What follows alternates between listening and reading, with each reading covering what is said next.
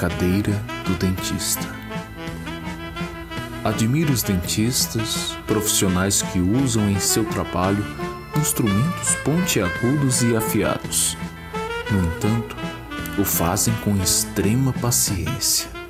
Alguns esbanjam delicadeza e tato. Claro que a anestesia ajuda muito. Mesmo assim, os gestos meticulosos das mãos do dentista, a inclinação da boca ou da pinça, a própria agulhada da anestesia, tudo isso depende de uma habilidade ímpar. Dentistas são seres solitários diante do sofrimento do paciente. Por isso, exercitam um monólogo demorado, a fim de exorcizar a solidão. Um paciente de boca aberta, mas incapaz de pronunciar uma palavra, parece uma estátua viva anestesiada. Não pode falar nem sorrir, rir nem pensar. Talvez concorde ou discorde com um som gutural, patético, que vez ou outra se confunde com esgar de sofrimento. Há mais de 10 anos, um dentista começou a contar por que era infeliz com a esposa. E quando tive vontade de dizer algo, ou pude de fato falar, ele já contava as delícias do terceiro casamento. Já nem sei quantas histórias de vida ouvia enquanto o dentista fazia o tratamento de um canal. E basta uma limpeza de dentes para que o paciente escute. Entre tártaros retirados com uma pinça inclemente, um episódio picante, um lance venturoso ou desconcertante da vida do profissional ou da vida alheia. Gosto de dentistas indiscretos e dos que inventam histórias durante a consulta. É um momento raro em que o paciente sentado ou quase deitado assume ares de psicanalista. Enquanto a broca zune, a voz do dentista narra cenas extraordinárias ou viagens insólitas. No fim, com a gengiva inchada e a boca insensível pela anestesia, capaz de derrubar um cavalo, sinto-me revigorado por ter escutado tantas histórias. Na minha relação com os dentistas ou com a odontologia, lembro-me de dois episódios marcantes. O primeiro, traumático, me remete ao dentista da minha adolescência. Era um homem pouco sutil, cujo olhar penetrante e a cabeça careca e reluzente lembravam um ator russo, Yul Brynner. A decoração do consultório parecia um cenário de um romance gótico. Tudo era tétrico e sombrio. E quando Yul Brynner acendia o foco, eu sabia que ia sofrer. Talvez ele tenha sido o penúltimo boticário da minha cidade. Mas isso era o de menos. Certa vez, enquanto arrancava um dente, cantava uma área com uma voz tão cortante e desafinada que meus ouvidos doíam mais do que a boca. Esse solista romântico e fora do tom quase me enlouqueceu. Quando saí do consultório, procurei um dentista mudo, mas nenhum dentista do mundo é totalmente mudo. Minha segunda lembrança não aconteceu na cadeira do paciente, e sim na sala de aula.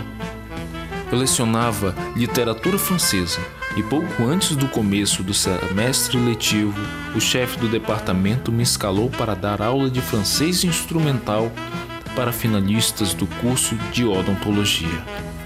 Em poucos dias, tive que ler artigos em francês sobre gengivite, periodontite, formação de bolsas pari paridentais, cirurgia maxilofacial, implantes. Tive que aprender o nome de dezenas de tipos de brocas e pinças, e essa terminologia técnica me causou pesadelos. Como se eu fosse um paciente de pé na sala cheia de estudantes ávidos de aprender palavras e frases de odontologia na língua de Malsapat. No fim do curso, fui convidado a assistir a algumas aulas práticas em que os finalistas exibiam sua habilidade de quase dentistas na boca dos pobres e humildes da minha cidade. Um aluno que atendia a uma mulher idosa quis explicar a causa de um sangramento na gengiva da paciente. Fechei os olhos e murmurei alguma coisa, concordando com a explicação. Depois ele disse: Essa senhora nunca tratou dos dentes, por isso ela perdeu quase todos. E então eu soube que de cada dez pacientes, três eram desdentados. Também, essa palavra, desdentados, os alunos conheciam em francês. Mas será necessário aos alunos de odontologia um curso de francês instrumental se milhões de brasileiros pobres não podem nem escovar os dentes, nem tratá-los? E é com esta reflexão que nos leva Milton Ratum em sua crônica Na Cadeira do Dentista que iniciamos o nosso Momento da Crônica. Olá, boa noite a todos. Estamos começando aqui mais um Momento da Crônica para você, nosso ouvinte, que está nos acompanhando pelo Spotify e também pelo canal Letras em Rede do YouTube. Esse é o nosso quinto episódio, Expoentes da Crônica Amazonense. Vamos falar um pouco aqui sobre né, os principais autores, os principais cronistas aqui do estado do Amazonas. Já estamos com quatro episódios lançados aqui no canal e também no Spotify, então vale a pena conferir aí nossos episódios. Tem bastante conteúdo bacana, indicação de leitura ali das crônicas brasileiras e é uma infinidade muito rica então merece ser explorada, merece ser indicada e lida, né, apreciada. Bom, então vamos lá, né, pessoal? Hoje quem comanda o episódio 5 sou eu. E nós vamos começar aqui o nosso episódio de hoje destacando a importância de trabalharmos a crônica com esse olhar mais regional para a cultura do norte, do Amazonas, de Manaus. É, ao levarmos esse gênero textual para a sala de aula, a gente espera né, que na produção dos nossos alunos eles tragam fatos do seu cotidiano, do seu dia a dia. Então, acredito eu que é fundamental apresentar para eles, é, como escritores daqui, da nossa região, do nosso estado, como que esses escritores veem a cidade como eles apresentam ela de uma perspectiva pessoal ou a partir de uma experiência que alguém teve e resolveu contar para esse escritor, esse cronista. E tudo isso, toda essa questão né, do regionalismo, é, além de ter um reforço nos documentos que regem a educação brasileira, também está assegurado há bastante tempo na Constituição, no artigo 210, que já reconhecia a necessidade de que fossem fixados conteúdos mínimos para o ensino fundamental e médio, de maneira a assegurar formação básica comum e respeito aos valores culturais e artísticos nacionais e regionais. E nesse nosso primeiro momento, nós vamos falar aqui um pouco sobre quem são esses cronistas. Os cronistas que vamos trazer aqui para vocês, né, são figuras conhecidas, né, principalmente de pessoas com mais idade, porque são figuras públicas que estão ali presentes, né, em na mídia, que estão presentes também na educação, são figuras, né, consagradas da educação no Amazonas. Então, alguns nomes aqui já são conhecidos da, de grande parte do público, principalmente acadêmico. E o primeiro é o Josué Cláudio de Souza, né? nascido no dia 20 de novembro de 1910 em Itajaí, litoral norte de Santa Catarina. Aos 32 anos de idade, ele deixou o Rio de Janeiro e veio para Manaus. Quando ele chegou aqui, já era bacharel em Ciências Jurídicas e Sociais pela Faculdade de Direito do Rio de Janeiro, que naquela época era a capital do país. É, em 22 de setembro de 1946, Josué passa a escrever em um jornal a coluna Crônica de Manaus, que passou a ser depois Crônicas da Cidade. Uma curiosidade muito interessante é que apenas essa primeira de 22 de setembro de 1946, ela vai se chamar Crônica de Manaus, né? Não tem uma explicação para do porquê mudou o nome, né, nas crônicas posteriores, mas é, passou a se chamar a é, Crônicas da Cidade. Ele, fundador da Rádio Difusora do Amazonas, né, em 1948 foi fundada a Rádio Difusora, né, ele colocou esse hábito de escrever crônicas no ar, ao vivo. Né. Tem uma passagem muito legal do Lúcio Menezes, né, que é o organizador desse livro, do livro que nós estamos utilizando aqui, que traz é, 61 crônicas de Josué Cláudio de Souza, e que ele fala do fato de ao meio-dia, enquanto ecoava as baladas dos sinos da matriz, as badaladas dos sinos da matriz, Josué lia suas crônicas na rádio. Então é interessante vermos aqui dois aspectos históricos caminhando juntos. Ambos faziam as pessoas pararem para escutá-los. Né? E o Josué é, foi uma figura carimbada na nossa política também, né? desde de muito, acho que um pouco antes, pouco depois né, de fundar a radiodifusora, ele entra no ramo da política passou por vários cargos públicos. O único cargo em que ele não conseguiu ser, ser eleito né, do legislativo foi para vereador. É, Josué Cláudio de Souza constituiu família aqui, né, a radiodifusora ainda está no ar, né, com a sua família ali estando bastante presente. É, o seu quadro Crônicas da Cidade passou 47 anos no ar. De segunda a sábado, Josué Cláudio de Souza lia suas crônicas ao meio-dia. Como eu falei aqui, né, tem esse, esse episódio, né, essa questão que o Lúcio Menezes destaca, que enquanto estava ecoando ali as badaladas do sino da matriz, as pessoas ali no centro, principalmente no centro da cidade, paravam para escutar Josué Cláudio de Souza ler a sua crônica. Infelizmente, em 13 de agosto de 1992, com 81 anos de idade, Josué Cláudio de Souza parte deste mundo, deixando um incrível legado para a cidade de Manaus e também para o estado do Amazonas. Passemos agora para o próximo, natural do Alto Careiro, José Aldemir de Oliveira. Veio para Manaus estudar, formou-se em geografia e desde 1976 se dedicou ao magistério. Ingressou na UFAM em 1985 como professor colaborador e três anos mais tarde entrou para o quadro efetivo da instituição. Construiu sua carreira pensando na Amazônia na perspectiva de contribuir para o desenvolvimento regional.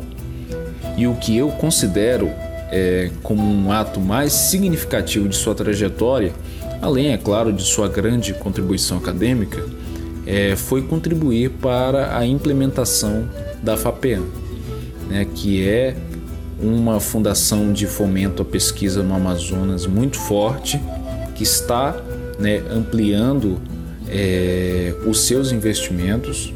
O governo do estado está investindo forte nessa, nesse fomento, né?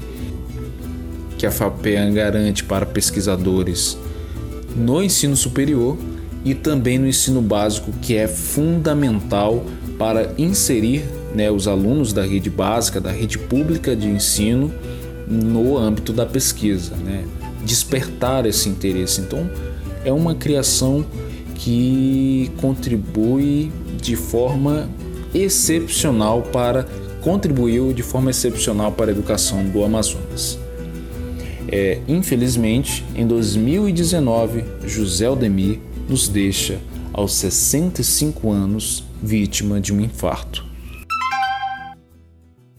Nosso próximo escritor é Dori Carvalho, ator, diretor de teatro, cronista e poeta ele nasceu em 11 de junho de 1955 em São Joaquim da Barra, interior de São Paulo, e vive em Manaus desde os 23 anos de idade, onde foi contemplado com o título de cidadão amazonense e manauara. Publicou diversas obras, poemas e recentemente publicou o livro Pequenas Conquistas Perdidas, composto por 44 crônicas selecionadas que foram publicadas nos jornais de Manaus a partir do ano 2000. Por último, e é claro, não menos importante, temos Milton Ratum. Natural de Manaus, estudou arquitetura na USP e estreou na Ficção com Relato de um Certo Oriente em 1989, vencedor inclusive do Prêmio Jabuti de Melhor Romance. Seu segundo romance, Dois Irmãos, de 2000, teve uma recepção tão grande que chegou a ser traduzido para 12 idiomas e adaptado para televisão, teatro e quadrinhos. Além dessas, dessas obras, né, temos Cinzas do Norte, um livro também muito premiado do escritor, e em 2013 ele reuniu suas crônicas em Um Solitário à Espreita, que é o livro que nós estamos também utilizando aqui é colunista dos jornais O Estado de São Paulo e O Globo. É, passando para esse segundo momento do nosso episódio de hoje, vamos tratar agora das obras, seus aspectos mais relevantes e sua relação com o ambiente. Bom, o primeiro autor que a gente vai tratar aqui é o Josué Cláudio de Souza. Né? A crônica selecionada foi a Crônica da Cidade, e é importante a gente deixar claro aqui que no livro do Lúcio Menezes, é, todas as crônicas têm esse título, Crônica da Cidade. É, nenhuma delas vem com um título específico. Todas elas têm apenas a data, né, o dia, a data e o ano em que foram publicadas. Claro, ressaltando aquela questão né, de a primeira ser Crônica de Manaus e as posteriores sendo intituladas aí Crônica da Cidade.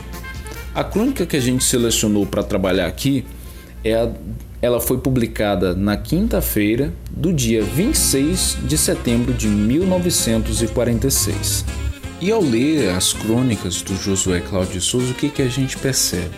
Que ele, ali, além de descrever o cotidiano né, do espaço ali em que ele está vivendo, Manaus, no final da década de 40, além de fazer essa descrição desse cotidiano, ele elucida também os problemas, os problemas que Manaus está passando ali, principalmente, né, apontando como principais culpados o poder público, os chefes do executivo, porque o problema está ali, está explícito e os chefes do executivo é, parece que estão ali enxergando o problema, mas segundo Josué Cláudio Souza não estão querendo olhá-lo, não querem resolver. Tem recursos para fazer isso, mas falta ação. Eu vou ler um trecho aqui é, dessa, dessa crônica. É, vamos lá. Longos dias de sol, de muito calor também, de poeira nas ruas, o bairro do Educandos, de tão pouca sorte nos últimos tempos, continua sem seu mercado. O crédito foi aprovado. Falta, porém, ação. O prefeito da cidade ainda é o senhor Fábio Araújo, calmo como uma pedra. O que, que ele evidencia aqui nesse trecho? Que a cidade tem um prefeito, que ele é o senhor Fábio Araújo, né? mas que ele está calmo como uma pedra, ele não reage, ele tem recurso para fazer isso. E em meio ali à descrição né, desse calor, desse calor manauara que a gente sabe muito bem como é, né, em, to em todos os anos tem ele, é, e na época do Josué Cláudio Souza parece que não era diferente. E aqui ele fala: tem recursos, mas falta ação e apesar de, de a cidade ter um prefeito que ainda é o senhor Fábio Araújo, né, ele parece que não vê os problemas que estão explícitos ali na frente dele. Vamos ler outro trecho. é, mas está fazendo calor mesmo. Resta apelar para os banhos da cidade, para o concurso dos nossos magníficos igarapés. O melhor de todos é o Parque 10 de Novembro. As estradas estão boas, ao contrário das ruas centrais que parecem pistas de corridas de obstáculos. Né? Aqui nesse trecho, o que, que ele evidencia? Né? Olha só o Parque 10, ele falando estradas do Parque 10, igarapés. Né? Então é uma época que não está nos, no nosso alcance. Talvez o, os nossos pais né, tenham alcançado essa época de pegar estradas dentro de Manaus, né, que hoje são bairros muito bem formados e naquela época, né, eram estradas de terra, magníficos igarapés, então a gente tenha constrói aqui uma imagem, né, de como que era esse cenário dentro da cidade de Manaus e comparando com hoje, né, a zona urbana tomando, né, esse espaço que o Josué Cláudio de Souza descreve e também não deixando ainda nesse trecho aqui de denunciar a questão das ruas centrais que parecem pistas de corrida de obstáculos, né? A questão dos buracos ali parece ali uma pista de obstáculos que até mesmo os pedestres têm que ficar desviando e como ele ressaltou no trecho anterior, o prefeito que está ali, que está presente ali naquela realidade, ele parece que não quer ver né? Que está calmo, está tranquilo ali com os problemas. Outro trecho que é de denúncia bem mesmo marcante é esse aqui. Surge à tona então o caso do Hospital São Sebastião, uma tragédia social imensa como o mar, dramática como um incêndio nas matas, fúnebre como um campo de concentração. Ninguém será capaz de descrever o que ocorre ali. Aqui o Josué é, Cláudio de Souza, ele apresenta uma denúncia muito grave e que a gente sabe que em alguns casos, em alguns momentos da nossa atualidade, chega a acontecer isso, né? De hospitais sucateados, faltando recursos. Então é uma coisa do cotidiano não só dessa época, mas também chegou a nós. Infelizmente, é, esse cenário magnífico né, de garapés, de estradas, né, de barro ali no, em torno do Parque 10, muitos de nós não conseguimos chegar né, a ter essa experiência. Mas, infelizmente, essa experiência do hospital muitas das vezes já foi vivida por nós, né? Essa questão de falta de medicamentos, falta de recursos. Não, falta de recursos não, né? Recursos tem. Infelizmente, é, nós não temos essa ação como destaca aqui Josué Cláudio de Souza também na sua época. Bom, vamos falar agora, vamos passar agora para Dori Carvalho, né, fazer, fazer uma análise aqui de seus trechos e seleções aqui da obra Pequenas Conquistas Perdidas, que foi lançada neste ano mesmo, 2021. O Dori Carvalho, que já foi professor titular da que tem aí uma produção muito vasta de poesias, né, de poemas, agora, nesta reunião de crônicas, lançou o livro Pequenas Conquistas Perdidas. Vamos começar falando dele aqui. É...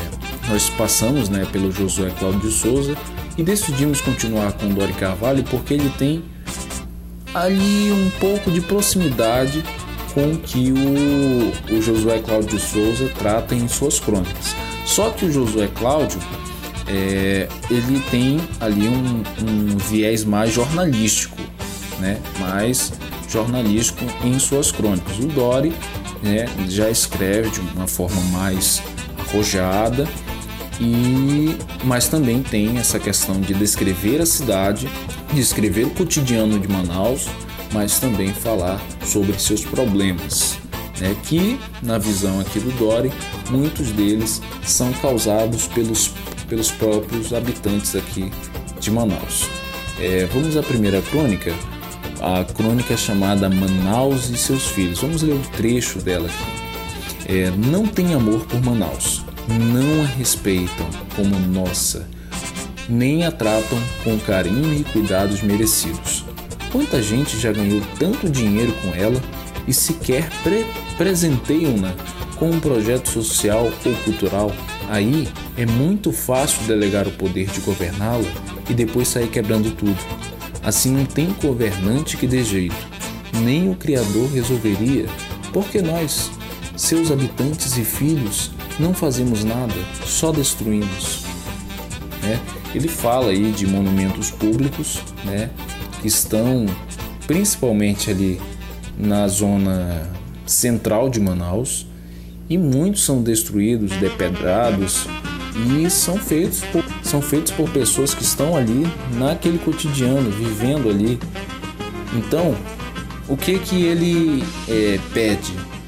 O cuidado, o cuidado, a vigília, para que todo aquele patrimônio, para que tudo aquilo que está rodeando Manaus, que é, da, que é nosso, né? que ele reforça isso, que é nosso, seja cuidado por nós. Ele também traz grandes destaques né, para nomes da literatura de grande. São grandes poentes né, da literatura e cultura amazonenses. Tem uma crônica que é intitulada Tesouros do Norte, que ele vai tratar ali de Márcio Souza, né? Márcio Souza, de Milton Ratum, Tiago de Melo. Tem uma, tem uma crônica que é direcionada só para Márcio Souza, intitulada Márcio Souza, um amazonense universal, destacando né, as obras de prestígio, não apenas no âmbito aqui regional, mas de âmbito nacional e novamente ele destaca que as pessoas, os habitantes de Manaus, os manauaras, precisam reverenciar esses destaques, esses autores. Eles merecem todo o destaque aqui também, né, da nossa região. Merecem esse reconhecimento pela sua contribuição para a cultura amazonense. Também temos, né, nesse livro do Dori, nessa seleção né, de crônicas, o trabalho com a intertextualidade, né? Por exemplo, tem uma, uma crônica que é intitulada A Abelha e o Rato, que ele vai tratar exatamente de filmes que são animações. É, a abelha, no caso, fazendo referência a, ao personagem do B-Movie, que é um, fi um filme que conta a história de uma abelha né, que está ali querendo sair da colmeia, né, quer ser diferente ali dos demais, não quer passar a vida inteira trabalhando naquele processo ali, né, de fabricação de mel e quer explorar o mundo afora. E o rato que ele se refere é o Remy do Ratatouille, né, que é um rato que vai virar chefe de cozinha na animação da Pixar. E tem esse trecho aqui que eu trouxe para vocês, é, que diz o seguinte: Remy e Barry são dois seres bem maiores do que seus pequeninos corpos, que não se contentam com aquilo que o destino lhes reservou, lutando incansavelmente para realizar seus anseios, ao mesmo tempo singelos e grandiosos. O Dory, a partir né, dessa releitura dos personagens, ele vai falar: ó, oh, você que está lendo essa, essa crônica, siga seus sonhos, siga lutando, persistindo. Então ele vai utilizar da intertextualidade para construir a crônica e, ao mesmo tempo, ao final, passar uma mensagem motivacional para quem está lendo a sua crônica. Né? Então, tem crônicas muito boas nesse livro, vale a pena conferir o livro do Dori Carvalho, que é atual, foi lançado agora em 2021 tem algumas crônicas que são mais antigas, né, por conta dessa busca, né, por uma seleção de, de crônicas que estavam publicadas no jornal, mas tem co coisa bastante atual que pode ser utilizada dentro da sala de aula com os alunos para mostrar não apenas o cenário, os cenários né, que ele constrói de Manaus, mas também os ensinamentos que essas crônicas vêm nos trazer. Passando para o próximo, vamos agora tratar de José Aldemir de Oliveira, né? fazer aqui um aparato dos trechos e seleções que nós fizemos do livro Crônicas de Manaus. Esse aqui não é igual ao do Josué Cláudio de Souza. Lá a crônica é intitulada Crônica de Manaus. Tem essa diferença apenas do S aí, né? E vamos fazer primeiramente aqui, antes de tratar é, mais a fundo a, a, obra, né? Essa obra do Josué Aldemir de Oliveira. É, nós vamos fazer a leitura aqui da crônica O Terminal. Já que nós estávamos falando de intertextualidade né, na construção da crônica pelos autores, vamos aqui falar sobre é, uma crônica que também faz alusão a um filme, né? O Terminal. Vamos ler aqui para vocês. O filme O Terminal relata a história de um cidadão do leste europeu que viaja para os Estados Unidos com a intenção de visitar Nova York, porém não consegue entrar em território americano em consequência de um golpe de Estado que ocorre em seu país, mas também não pode regressar tendo que permanecer no aeroporto. O personagem vivido por Tom Hanks improvisa formas de passar os dias e noites, sendo, de certo modo, aceito por quase todos os funcionários, menos por um dos supervisores que não está disposto a permitir que permaneça e utilize as instalações. Aí se estabelece o conflito que mistura drama e comédia. Já pensaram se o diretor Steven Spielberg com a sofisticação que lhe é peculiar, resolvesse adaptar sua história para um terminal de ônibus de Manaus, não haveria dificuldades de encontrar Victor Navorsky, não por haver nos terminais qualquer pessoa originária do leste ou do oeste da Europa, nem por ter ocorrido qualquer golpe de Estado em suas terras natais, mas porque não falta gente perambulando pelos terminais de passageiros já que os ônibus, já que o ônibus demora além da conta. Nosso personagem não seria galã, mas com certeza daria para o gasto. Não haverá dificuldades de encontrar uma Amélia Warren, pois com alguma maquiagem muitas meninas bonitas podem desempenhar o papel de Catherine Zeta-Jones. Se não, a competência da atriz, possivelmente com a mesma beleza. Para o papel de supervisor não faltariam funcionários, uniformizados com a camiseta do órgão fiscalizador. Seu único problema seria o horário, pois eles não são chegados a permanecer por muito tempo no local de trabalho. Talvez o maior problema fosse a logística. Não haveria a câmara de controle. Aliás, nenhuma forma de controle há. Portanto, o personagem principal não teria para quem fazer caretas. O outro empecilho seria fazer xixi, pois, como sempre, os banheiros estariam fechados, já que parecem mais do que privadas, são privados. Quando quisesse descansar o corpo, teria que fazê-lo no chão, pois bancos não há. Obter informações, horários de ônibus, itinerários, impossível. O menor dos problemas é enganar o estômago. Com um real, dá para comprar uma merenda composta por salgado e refresco ralo.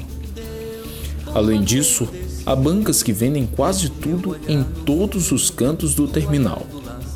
Se Spielberg passasse por lá, poderia comprar a versão pirata de um de seus filmes em DVD, com direito à exibição numa TV em cores cuja fonte de energia é clandestina. Ao contrário do filme, que contém risos e algumas lágrimas, este terminal só comporta drama. Todavia, este como aquele sempre nos leva à reflexão. Porque os serviços públicos são disponibilizados não para as pessoas, mas para os lugares em que elas frequentam. O modo como os serviços são oferecidos no aeroporto não é igual ao oferecido num terminal rodoviário. Por que isso ocorre? As desigualdades sociais são desigualdades espaciais porque derivam do lugar onde as pessoas se encontram. O aeroporto sempre está limpo, as informações estão disponíveis, enquanto nos terminais rodoviários há ausência de tudo. Mudar isso significa considerar não os lugares, mas as pessoas, e estas devem ser tratadas como cidadãos, seja qual for o lugar em que se encontrem. O terminal da tela é bom e bonito, o da realidade, nem tanto.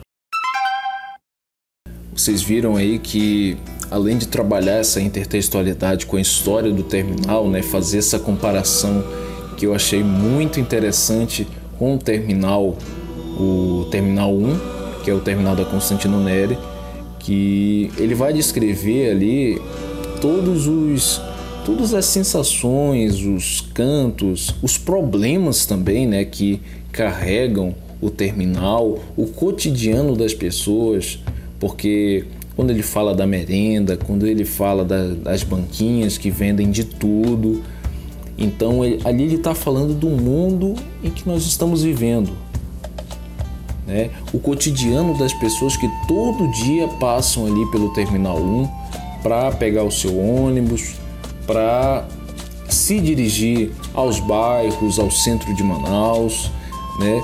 A gente sabe que agora, né, após a reforma do terminal, muita coisa mudou lá dentro. Né? Não tem mais as bancas, não tem mais a merenda, né? infelizmente não tem mais a merenda de um real com o refresco de fruta ralo, né, como ele fala na, na crônica, mas é uma coisa que ficou marcada. Né? E ele fala que é inviável e Steven Spielberg repetir a façanha de fazer o filme com Tom Hanks aqui no terminal de Manaus por conta até né, dos problemas, né, do banheiro sempre está fechado, sempre está privado, né, ao invés de, de ter uma privada, sempre está privado não ter um lugar para descansar. Mas o problema né, com a comida e, e, as utilidades não vai ter, porque sempre tinha né, bancas com mil e uma utilidades. Né? Então ele descreve muito bem é, esses aspectos que todo mundo vai com certeza reconhecer de cara. É, a divisão dessa obra dele, Crônicas de Manaus, ela foi dividida em três partes: lugares, gente e amores né? Eu fiz uma leitura do José Aldemir de Oliveira, foi no segundo episódio. O nome da crônica é Meu nome é Constantin Johnny Walker, né?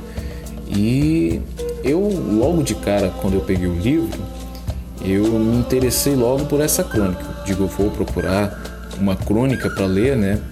No segundo episódio e me deparei com essa crônica do Constantin Johnny Walker em que ele vai falar né, sobre esse, essa, essa pessoa que ele encontra no Bar Galvez, que é engraxate, né, que está juntando ali dinheiro para ajudar na reforma de uma igreja. Né, ele explica logo tudo. Ele é muito, muito educado, né, ele passa a imagem de que o Constantine Johnny Walker ele é muito bem educado e é uma característica muito, muito legal da gente destacar aqui, porque antigamente tinha muito disso, né? Da pessoa ter, é, principalmente do interior do Amazonas, ter pouco contato com essa questão urbanística, né? Com essas características do urbano. A gente sabe que Johnny Walker é uma uma bebida, né? É um tipo de whisky. Então, a pessoa quando ela tem contato com esses aspectos urbanos, ela acha muito fascinante, ela acha bonito, né?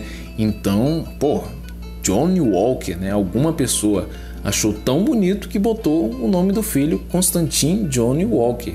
E o rapaz, né, como explica o José Aldemir, ele diz com orgulho o seu nome, Constantin Johnny Walker, faz questão, né, de, de soletrar ali e ele vai descrevendo ali o momento, né, a conversa entre os dois, o ambiente, que é o Bar Galvez, né, que alguns devem conhecer, né, principalmente os mais velhos, né, são bares ali do, do centro de Manaus que já tem uma certa tradição, principalmente ali do Largo São Sebastião. Então são cenários, né? não são mais só estabelecimentos, já são patrimônios da cidade de Manaus por ter ali a sua importância histórica, né? E também vamos ter aí a descrição, né, de aspectos que as pessoas se identificam com o lugar, que no caso aqui da crônica Anos de Manaus, onde ele vai é, falar uma série de fatores que fazem com que as pessoas se identifiquem com Manaus, né? Anos de Manaus, por quê? Porque Manaus estava fazendo ali aniversário na época que ele escreveu essa crônica. Então ele vai falar, né, para homenagear Manaus, ele escreve essa crônica falando os aspectos que identificam não só o Manauara, mas identificam o lugar. E por fim, vamos tratar agora né, de Milton Ratum, um grande escritor né, amazonense e também grande cronista. Né? Vamos falar aqui né, sobre a sua obra Um Solitário à Espreita, que reúne quase 100 crônicas, né, uma reunião de crônicas que foram postadas ali também em jornais e que agora reunidas estão nesse livro Um Solitário à Espreita, que foi lançado em 2013. E qual é a característica que nós percebemos ao ler este livro?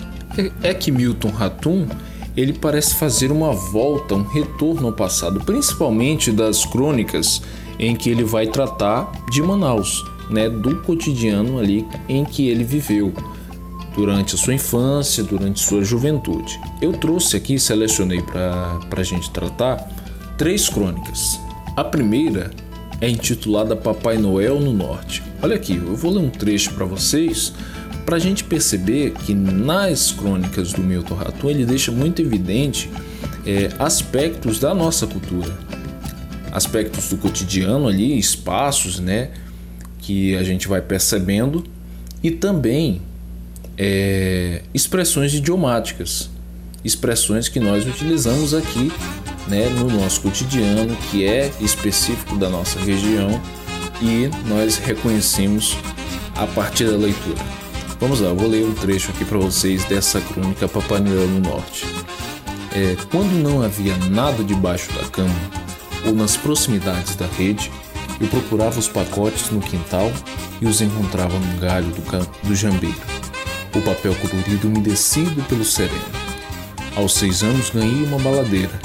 Aos oito, ele me trouxe uma espingarda de ar comprimido, que eu usava para balear calangos e camaleões, e cobras no balneários da vila municipal ou da estrada da ponte da Bolívia. Poupava os beija-flores. Diante de qualquer pássaro, eu me acordava, acovardava. Baixava o cano da espingarda mas depois mirava o corpo de uma cobra e disparava um chumbinho que lhe fazia cócegas. Esses répteis são resistentes. Cobras só morrem a pauladas ou com golpes de terçado.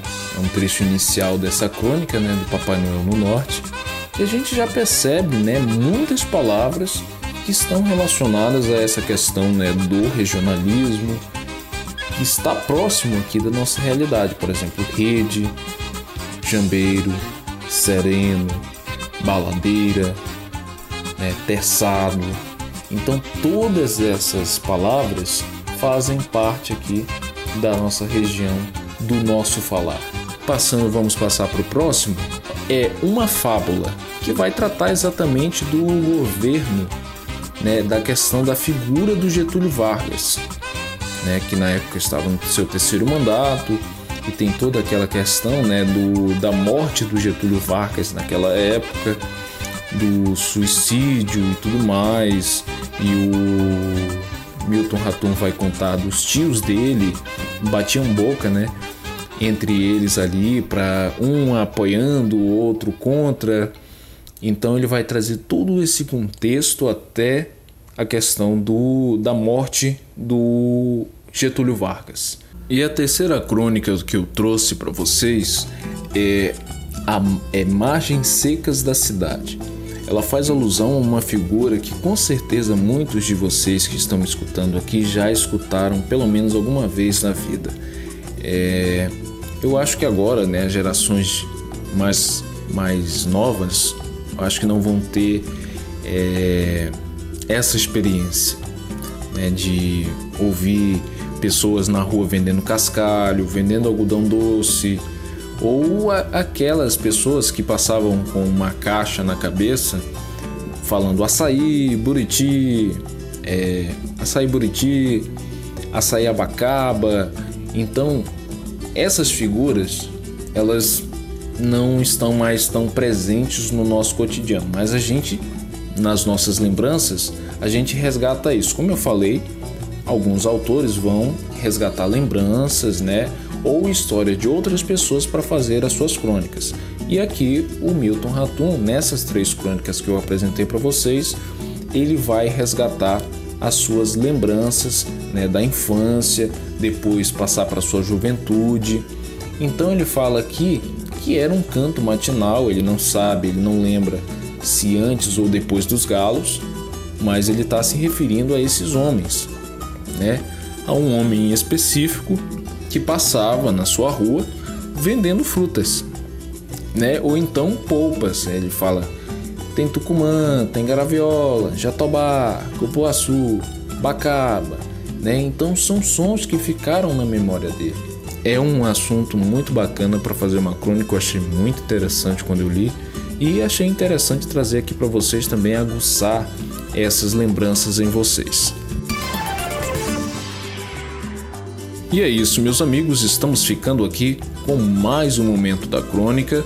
Fiquem ligados, temos mais dois episódios vindo por aí para encerrar o nosso ciclo de aulas aqui via podcast e também pelo canal Letras em Rede. Não esqueça de curtir, comentar, né, mostrar suas percepções, suas lembranças também, porque, como reforço, elas serão fundamentais para que você, aluno ou professor, ou que se interesse pela literatura, possa também produzir suas crônicas. Fica aí o convite, fica aí as indicações de leitura, são maravilhosos os livros, as obras, para que você possa aí aumentar né, o seu arcabouço, é, não só teórico, mas também literário.